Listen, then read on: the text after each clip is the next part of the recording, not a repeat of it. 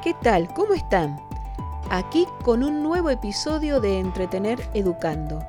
Soy Laura y espero compartir con ustedes unos minutos sobre temas de cultura general.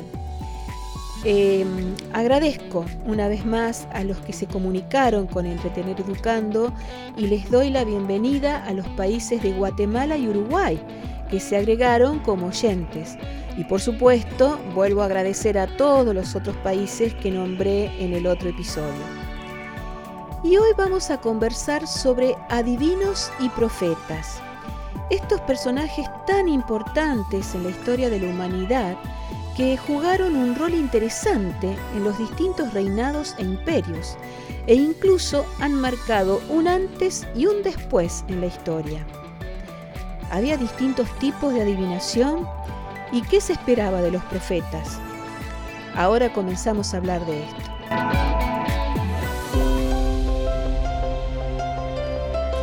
La adivinación designa la comunicación divina con respecto al porvenir humano, o sea, nuestro futuro. En la antigüedad se distinguieron dos tipos de adivinación. La inspirada, muy presente en Grecia, mediante la cual el hombre recibe un influjo divino, o sea que la divinidad influye en su pensamiento, y la segunda, la inductiva, que son los pronósticos obtenidos de la naturaleza, en la cual la divinidad ha escrito su mensaje. Pero el mensaje está en la naturaleza, no lo recibe la persona directamente.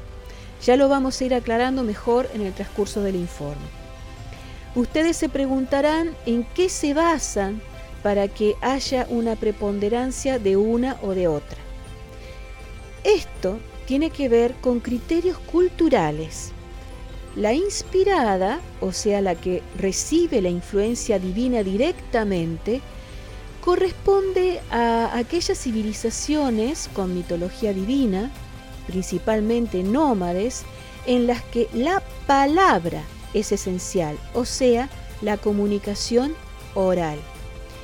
Mientras que la adivinación inductiva, la que recibe mensajes a través de la naturaleza, responde más a los mitos heroicos, al estado sedentario y por ende a la escritura, o sea, la comunicación escrita. Aquí está la gran diferencia. Además de nómades y sedentarios, tenemos lo oral y lo escrito.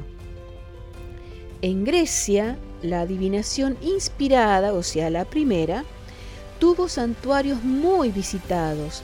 Desde el siglo V a.C., el oráculo de Esculapio intervenía en los sueños y deseos de los peregrinos.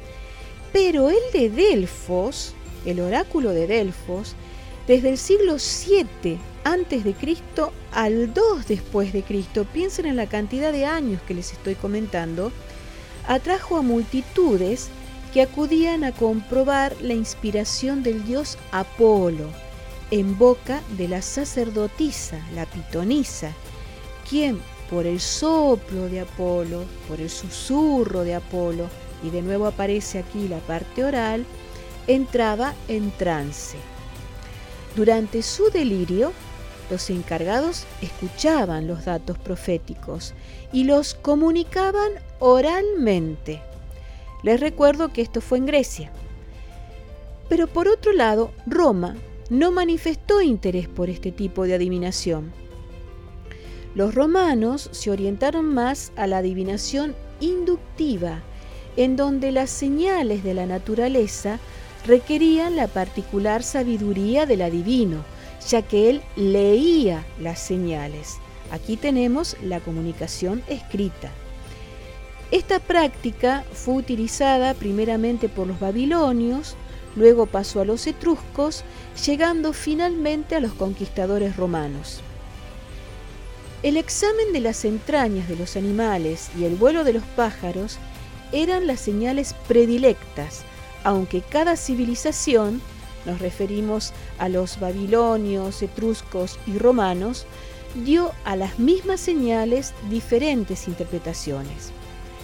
Ahora esto lo hemos visto en muchas películas, en documentales, en libros, Eh, sin ir más lejos, en la fundación de Roma, en donde está la leyenda de los gemelos Rómulo y Remo, alimentados por una loba, se dice que cuando ambos hermanos se disputaron la fundación y reinado de Roma, se decidió que el que viera más buitres volando ganaría el mando. Remo vio seis, pero Rómulo el doble, y triunfó. El vuelo de los pájaros, también llamado auspicio, de ahí que seguimos usando esta palabra como el anuncio de un hecho futuro, el auspicio era de primordial importancia en Roma para legitimar cualquier iniciativa política. Y aquí se lo puede ver claramente, aunque sea solo una leyenda. Al cabo de los siglos, estas prácticas desaparecieron pero las han sustituido nuevas formas de adivinación que en más de una oportunidad se han unido irónicamente a la ciencia y a la religión, diferentes ciencias y de diferentes religiones. Ahora, ¿qué pasa con los profetas? Eh, son aquellas personas que en el pasado fueron intérpretes de una voluntad superior que les ordenaba a los hombres qué hacer y sobre todo les ordenaba adorar a Dios.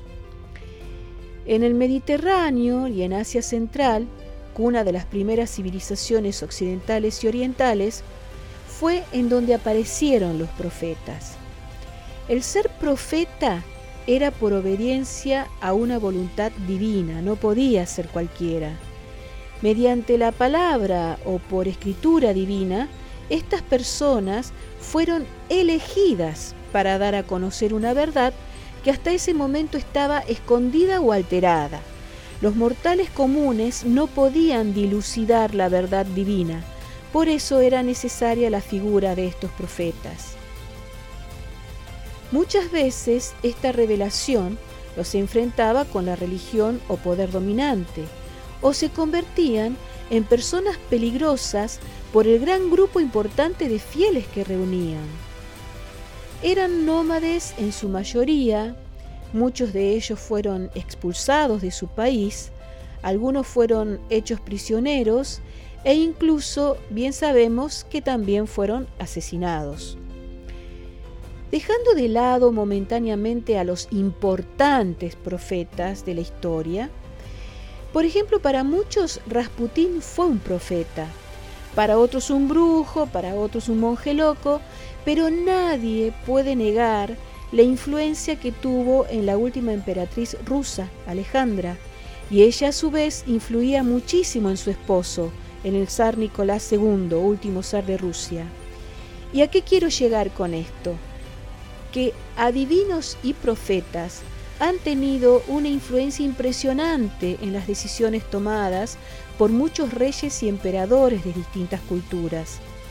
Muchas batallas se libraban o no según el pronóstico que daban estas personas consideradas especiales.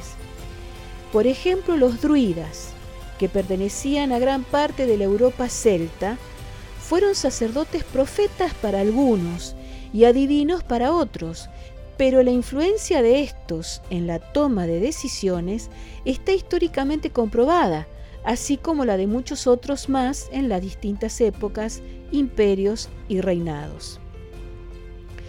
Profetas como Abraham, Moisés, Isaías, Buda, Zaratustra, Jesús y Mahoma, por mencionar algunos, forman parte de nuestro patrimonio cultural. Cada uno de ellos se erigió en una figura única e irreemplazable. Y justamente, como dijimos en la introducción, algunos de ellos han marcado un antes y un después en la historia. Por ejemplo, utilizamos antes de Cristo o después de Cristo. Y se emplea para referirse y fechar los años y siglos anteriores o posteriores a la era cristiana. Y esta era convencionalmente empieza con el nacimiento de Jesucristo.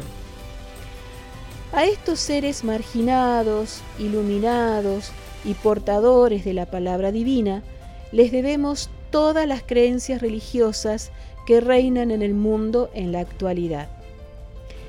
En el día de hoy hay muchas personas que dicen ser profetas y tienen a sus seguidores. Lo mismo pasa con los adivinos que en la actualidad se llaman videntes. O sea que es algo que no ha terminado y no sabemos si alguno de ellos se volverá tan importante como para marcar un hito en la historia de la humanidad como los anteriores en algún futuro bastante lejano. La verdad que la influencia de estos adivinos y profetas en la historia es mucho mayor de lo que podemos imaginar. Ustedes bien saben que incluso los aborígenes tenían un, un, importante médico brujo que en realidad sería una especie de adivino o profeta o combinaba al médico con el adivino y el profeta, sin el cual eh, no se tomaban decisiones importantes, debían ser consultados. Así que fueron figuras eh, muy importantes en todo el mundo y en todas las épocas. Y bueno, ¿qué nos espera en el próximo episodio? Si hablamos de Miguel Ángel, no podemos postergar más hablar de Leonardo da Vinci, magnífico artista del Renacimiento, el cual merece tener prontamente su episodio.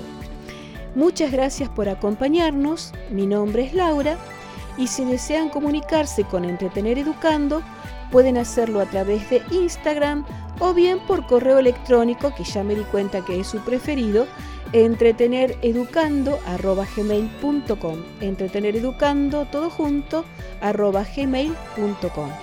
Los espero. Chao.